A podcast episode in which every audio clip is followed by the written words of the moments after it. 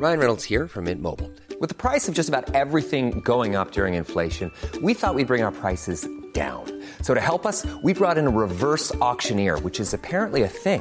Mint Mobile unlimited premium wireless. Ready to get 30, 30, bit to get 30, bit to get 20, 20, 20, bit to get 20, 20, bit to get 15, 15, 15, 15 just 15 bucks a month. So, Give it a try at mintmobile.com slash switch.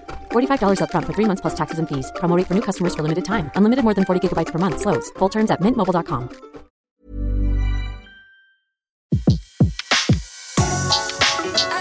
Le meilleur de séances radio est maintenant sur We Love Cinéma. Aujourd'hui, le filmographe est consacré à la carrière de Judy Holliday sur Séance Radio par BNP Paribas. Bonjour à tous, bonjour Antoine Cyr. Aujourd'hui, le filmographe de séance radio est consacré à Judy Holliday. Judy Holliday fut une très grande vedette le temps de tourner une poignée de films qui se ressemblent tous un peu, dans lesquels elle incarne généralement une fille du peuple sans instruction, mais ayant bon cœur, une sorte de candide qui s'avère bientôt plus sage que les gens instruits grâce à son bon sens populaire. En mars 1951, Judy Holliday reçut l'Oscar de la meilleure actrice pour son rôle dans Comment l'esprit vient aux femmes, face à un parterre de compétitrices qui comptait Bette Davis et Anne Baxter, pour All About Eve, ainsi que l'inoubliable Gloria Swanson dans Sunset Boulevard. C'est donc un exploit d'autant plus méritoire que la célèbre académie, celle des Oscars, est souvent réticente à couronner les comédies. George Cukor, à qui Judy Holliday devait l'essentiel de sa carrière cinématographique, disait qu'elle était très intelligente et les tests passés dans sa jeunesse le confirmaient. Son QI de 172 plaçait cette spécialiste des rôles d'idiote parmi les 1 terriens sur 100 000 les plus intelligents. Et elle eut une bonne occasion de s'en servir de son intelligence. En effet, lorsqu'elle fut interrogée par le Haut Comité des activités anti-américaines qui pourchassait les supposés communistes, elle eut l'astuce de ne rien laisser paraître de sa vivacité d'esprit et de se reposer sur le personnage de Cruche qui était le sien, mais seulement à l'écran. Le producteur euh, Bert Granett a raconté que pendant les tournages, entre les prises, donc lorsqu'elle n'était pas à l'écran, Judy Holliday faisait des doubles crostiques, qui étaient une variante corsée des mots croisés proposés par les journaux américains, et elle faisait ça tout en écoutant du bac. Mais les cerveaux les plus brillants sont tout de même amarrés à un être de chair, et Judy Holliday avait un penchant dévastateur, son penchant pour les sucreries, les crèmes et les gâteaux. Ceci l'obligeait, avant ses tournages, à entreprendre des régimes extrêmement sévères qui eurent des conséquences sur son humeur et sur son état de santé, au point de lui aliéner la confiance de Garson Canine, le merveilleux auteur dramatique et scénariste qu'il avait lancé à Broadway et avait écrit plusieurs de ses films. Il a également écrit Hollywood, année folle, un livre de, de souvenirs absolument passionnant. Et à propos de Judy Holliday, face à la commission des activités anti-américaines, il écrivit joliment son attitude sous la contrainte a été un poème de grâce.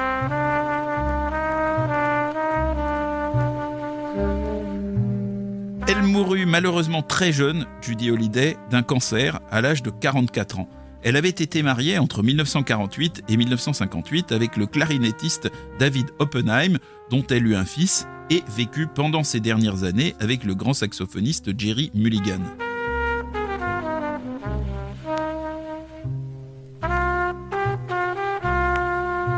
Un extrait de My Funny Valentine par le Jerry Mulligan Quartet. Née Judith Tuvim en 1921 dans une famille juive d'origine russe du Queens à New York, euh, Judy Holliday fit ses études au même lycée que Patricia Highsmith et Lorraine Bacall. Son premier emploi fut celui de standardiste au Mercury Theatre d'Orson Welles. Entre 1938 et 1944, elle fit partie d'un groupe d'artistes de scène intitulé The Reviewers, qui réalisait de petites opérettes humoristiques pour les nightclubs. Parmi ses autres membres, euh, donc de ce groupe les Reviewers, on compte Betty Comden et Adolph Green, futurs auteurs quand même du livret de Singing in the Rain. En voici un petit extrait. I'm happy in my little four-room flat. Two bedrooms, parlor, bath, and kitchenette. My husband works with vigor, vim, and will. To state it plainly, he is just my bill. you never find the dust in corners heaping. I learned to clean my house through good housekeeping. The boon companions would I take in making cakes like mother used to bake. Judy Holliday avec les, les reviewers euh, au début des années 40. C'est à Judy Holliday donc que ce nouveau numéro du filmographe est consacré. On retrouve tout de suite euh, Antoine Cyr en studio et Judy Holliday à Broadway en 1945. Judy Holliday débute à Broadway par un petit rôle dans Kiss Them For Me, une pièce drôle mais amère sur l'incompréhension entre le monde de l'arrière et trois soldats héroïques qui ont vécu les situations les plus horribles. Encore inconnu au cinéma, un certain Richard Winmark, 31 ans, complète la distribution de ce film. Judy Holliday est remarquée par Garson Kanin, qui lui confie en 1946 le rôle principal de Born Yesterday, Comment l'esprit vient aux femmes, euh, sa pièce de théâtre donc, aux côtés de Paul Douglas et Gary Merrill. Futur quatrième époux de Bette Davis. À l'origine, cette pièce avait été écrite pour Jean Arthur, mais celle-ci, malade, avait dû se désister. Born Yesterday fut un triomphe avec 1642 représentations entre février 46 et décembre 49. Dès que le succès de la pièce apparaît évident, une adaptation cinématographique est mise en chantier avec euh, comme réalisateur George Cukor et euh, euh, produite par la, Columbia, dont le patron Harry Cohn n'est pas rancunier, car cette pièce comporte un personnage d'homme d'affaires malhonnête, arrogant et vulgaire, dont les manières ont été largement inspirées à l'auteur Garson Canine par celle justement de Harry Cohn, le patron de la Columbia. Alors c'est quoi le style, les manières d'Harry ah ben, on va, aller voir quelles sont les, manières d'Harry justement, euh, en ce qui concerne Judy Holliday, puisque quand on lui propose de choisir Judy Holliday pour jouer Born Yesterday au cinéma, Harry Cohn déclare Je ne veux pas de cette grosse nana juive. Cette déclaration de Cohn, qui était lui-même juif, s'expliquait avant tout par le fait qu'il voulait absolument placer l'une de ses actrices sous contrat avec lui, comme Rita Hayworth ou Lucille Ball. Pour tenter de le faire revenir sur son avis, Canine et Cukor décident, avec le soutien des vedettes Katharine Hepburn et Spencer Tracy, de confier à Judy Holliday le rôle de la jeune femme qui tire au pistolet sur son mari dans leur film Madame porte la culotte en 1949. Également donc réalisé par Cukor sur un scénario de Garson Canine et de sa femme la comédienne Ruth Gordon. Et là, Judy Holliday émerge de manière remarquable dans le rôle d'une jeune euh, écervelée qui poursuit son mari chez sa maîtresse et lui tire dessus au revolver. Katharine Hepburn, qui joue son avocate, la défend avec succès. Pendant son procès, on lui demande donc à Judy Holliday comment elle se sentait après avoir tiré euh, sur son mari, et elle répond J'avais faim. Déjà dans ce petit rôle, Judy Holliday incarne ce qui sera régulièrement son personnage, celui de la fausse idiote, porte-drapeau de gens ordinaires, en l'occurrence ici, les femmes trompées que la société poussait à subir, sans protester, les frasques de leur mari. Elle était très anxieuse sur le tournage, notamment en raison de la cohabitation avec des stars comme Spencer Tracy et Katharine Hepburn. Et pour se rassurer, elle distribuait à ses collègues sur le plateau des invitations pour aller au théâtre voir Born Yesterday afin qu'ils se rendent compte qu'elle était une actrice d'envergure elle aussi. Et pour son rôle dans Madame porte la culotte, Judy Holliday sera nommée au Golden Globe du meilleur second rôle féminin.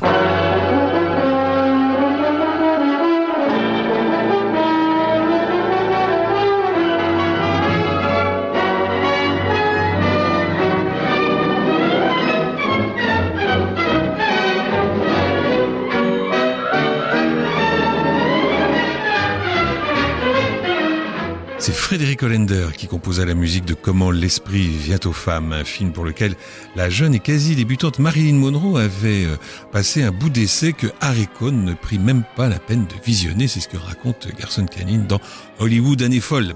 Tant mieux pour Judy Holliday. Comment l'esprit vient aux femmes, le deuxième film de Judy Holliday et le premier où elle tient le haut de l'affiche, est une histoire d'arroseur arrosé particulièrement délicieuse. L'arroseur, c'est Harry Brock l'homme d'affaires véreux dont la vulgarité est inspirée de celle de Harry Cohn. Il est interprété par Broderick Crawford. Et la rosée, Billy, une jolie petite sotte, donc interprétée par Judy Holliday, euh, dont les, les circonstances inattendues vont révéler l'intelligence profonde. Profitant de l'apparente stupidité de sa compagne, Harry Brock a mis toutes ses entreprises à son nom afin qu'elles soient juridiquement responsables si ses combines venaient à être démasquées. Mais la bêtise de Billy et son manque d'éducation deviennent embarrassants pour le développement de, ses affaires, puisque c'est quand même euh, elle qui, qui, a ses affaires euh, à son nom. Alors le businessman fait appel à Paul Verral, interprété par William Holden, un journaliste qui est cultivé, qui est intelligent, et qui accepte d'essayer de dégrossir la culture de Billy autant par jeu que, en fait, euh, parce qu'il est journaliste, pour glaner des informations sur les trafics de ce Harry Brock. Et puis, euh, William Holden, euh, c'est aussi un très bel homme, alors Billy se montre très docile à ses leçons de culture générale. Et puis Holden, eh bien, il est très amoureux en retour, et donc il y met du sien. Et avec un guide pareil, qui nous vaut d'ailleurs une énième visite commentée de Washington et de ses monuments essentiels, Billy, Julie Holiday, comprend bientôt tous les principes constitutionnels de l'Amérique et devient capable de déchiffrer les affaires louches de l'immonde Brock. La force de Judy Holiday, c'est le naturel avec lequel elle passe du personnage de l'idiote à celui de la fille qui a tout compris, sans doute parce que dès le départ, on sent que cette idiote tantôt gémissante, tantôt bonhomme, vaut un peu mieux que l'endroit où l'on plaçait les circonstances. Cucor et Canine avaient aidé l'actrice à travailler son rôle pour le cinéma, c'est-à-dire avec des effets comiques plus nuancés que ceux de Broadway. Cucor avait même organisé des répétitions en public pour étudier le tempo des répliques en fonction des rires des spectateurs, les futurs rires des spectateurs. Et donc il y en avait beaucoup, des éclats de rire, notamment dans cette scène où Jodie Hallyday euh, joue aux cartes avec Broderick Crawford, son mari, qui lui interdit de parler. Alors, elle se met à chanter. Boom, boom. Boom, boom, boom. Da, da, da, da. Da, da, da, da, da, da.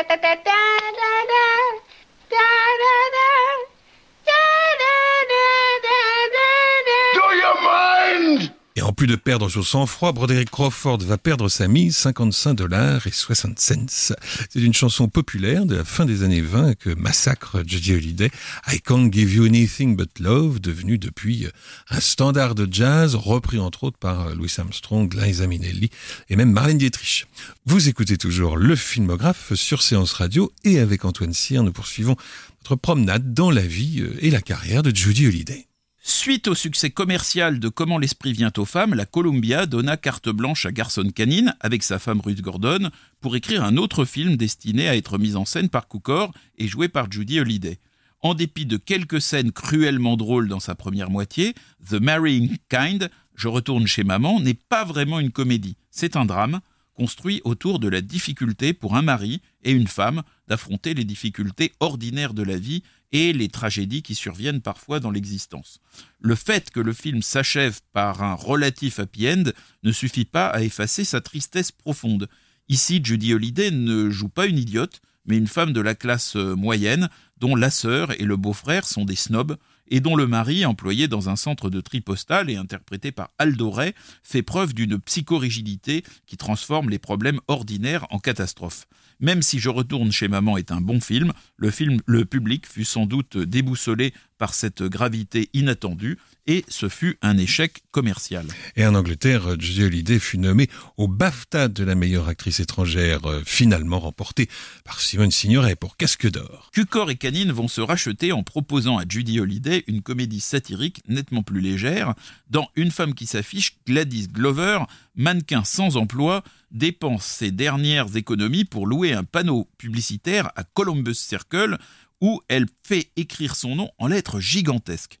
Là, elle se heurte à Ivan Adams, joué par Peter Lawford, fils du roi du savon, qui convoite cet emplacement pour faire des publicités pour le savon et qui finit en échange par lui offrir des panneaux dans toute la ville. Gladys devient célèbre grâce à cette publicité et son nom devient l'objet d'une exploitation outrancière par toutes les marques. Le film raconte sur le ton de la satire l'emballement un peu absurde de la machine publicitaire et des médias. Sur le fond, on n'est pas très loin de Capra et de l'extravagant Mr. Deeds ou de l'homme de la rue, mais les enjeux sont moindres, car on est alors en plein boom économique des années 50 et non pendant la Grande Dépression. Le ton est plus léger, par aussi parce que Judy Holliday a l'art de tout dédramatiser. Dans une scène particulièrement hilarante, Gladys Glover lit comme un robot son histoire que les gens de la télévision ont écrite sur un panneau. En fait, ils craignaient qu'elle ne soit pas capable de, de raconter spontanément cette histoire qui est pourtant la sienne. Mais sa dernière phrase, spontanée celle-là, fait rire le public et Gladys Glover est réinvitée dans d'autres talk-shows où elle dit encore des lapalissades qui déclenchent l'hilarité des spectateurs. Il y en a un qui ne rit pas, c'est Jack Lemmon, euh, qui joue son voisin fauché mais amoureux et qui est consterné de voir cette femme dont il était pris participer à ces mascarades ridicules. Il s'agit du premier rôle de Jack Lemmon au cinéma. Mais le personnage de Judy Holliday est ici celui d'une naïve qui ne se laisse jamais totalement prendre à ses propres illusions. Lorsque Peter Lawford essaye de l'embrasser, elle n'est pas dupe du fait qu'elle est face à un homme qui croit que tout s'achète et refuse de céder à ses manières odieuses. Au contraire, lorsque Jack Lemmon lui fait parvenir un petit film charmant, dans lequel il avoue son amour, mais annonce qu'il n'est plus son voisin de palier, elle est profondément bouleversée, et désormais la célébrité dont elle avait rêvé a perdu sa saveur. Et alors, dans son livre de souvenirs dont on a déjà parlé, Garson Canine rapporte que c'est à Danny Kaye qu'il destinait le rôle principal de ce nouveau scénario, avant que sa femme, toujours Rose Gordon, ne réussisse à le convaincre de faire de son héros une héroïne que Judy Holliday jouerait très bien. La même année, Judy Holliday retrouve Jack Lemmon dans Pft. Et, donc, euh, dans cette comédie que nous ne nommerons plus, euh, Judy Holliday euh, retrouve donc Jack Lemmon. Ils viennent de divorcer, mais leurs nouvelles existences sont des catastrophes, notamment celle de Jack Lemmon, qui vit un flirt avec une beauté sculpturale, interprétée par Kim Novak, mais qui ne parvient pas à oublier Judy Holliday. Cette dernière fut agacée par la promotion du film qui mettait l'accent sur euh, l'étoile montante Kim Novak, dépourvue de son talent d'actrice, mais dotée par la nature d'autres avantages susceptibles d'impressionner la pellicule. En termes galants, ces choses-là sont dites. N'empêche que c'est l'occasion pour Judy Holliday d'être nommée une seconde fois au BAFTA de la meilleure actrice étrangère.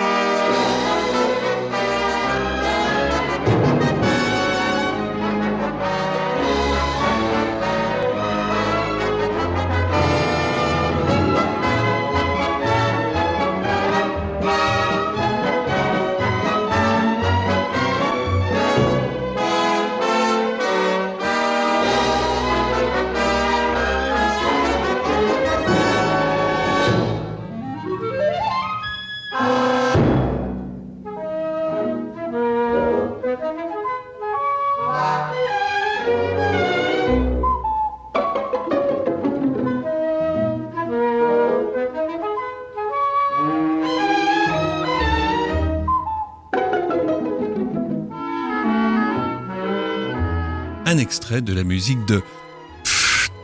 Elle est signée Frédéric Hollander. Vous écoutez toujours le filmographe sur Séance Radio, bien sûr, et c'est toujours Antoine Cyr qui raconte Judy Holliday. En 1956, Judy Holliday tourne dans Une Cadillac en or massif. Une jeune actrice sans travail hérite de 10 actions d'une société. Elle devient responsable des relations avec les petits actionnaires de la société suite à ses interventions lors de conseils d'administration.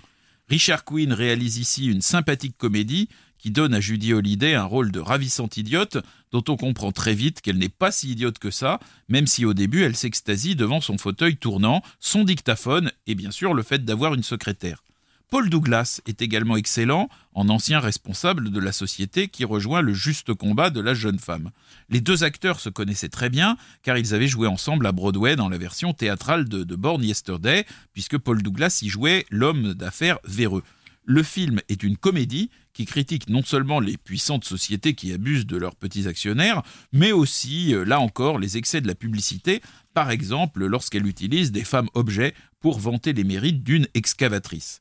Après ce film, le New York Times a écrit de Judy Holliday qu'elle était capable de déplacer les montagnes.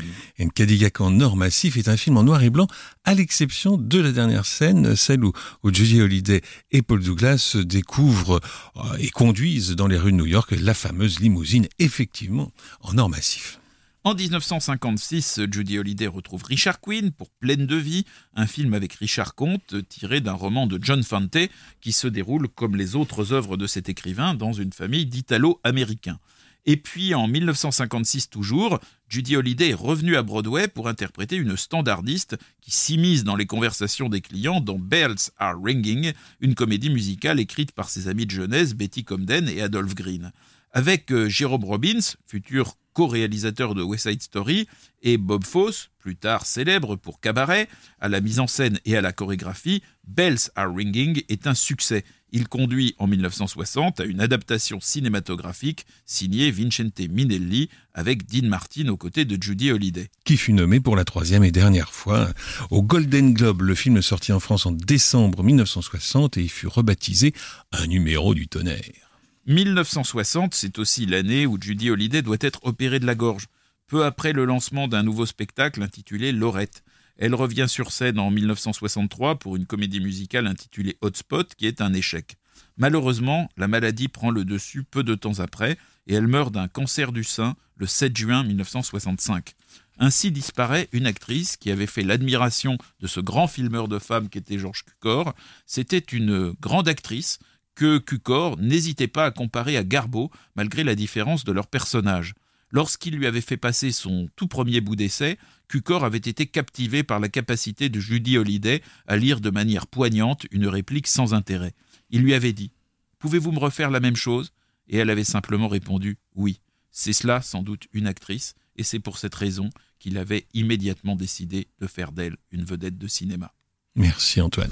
Le filmographe vous a été présenté par Antoine Cyr et Laurent Bourdon sur Séance Radio par BNP Paribas. Retrouvez l'ensemble des contenus séances radio proposés par We Love Cinéma sur tous vos agrégateurs de podcasts.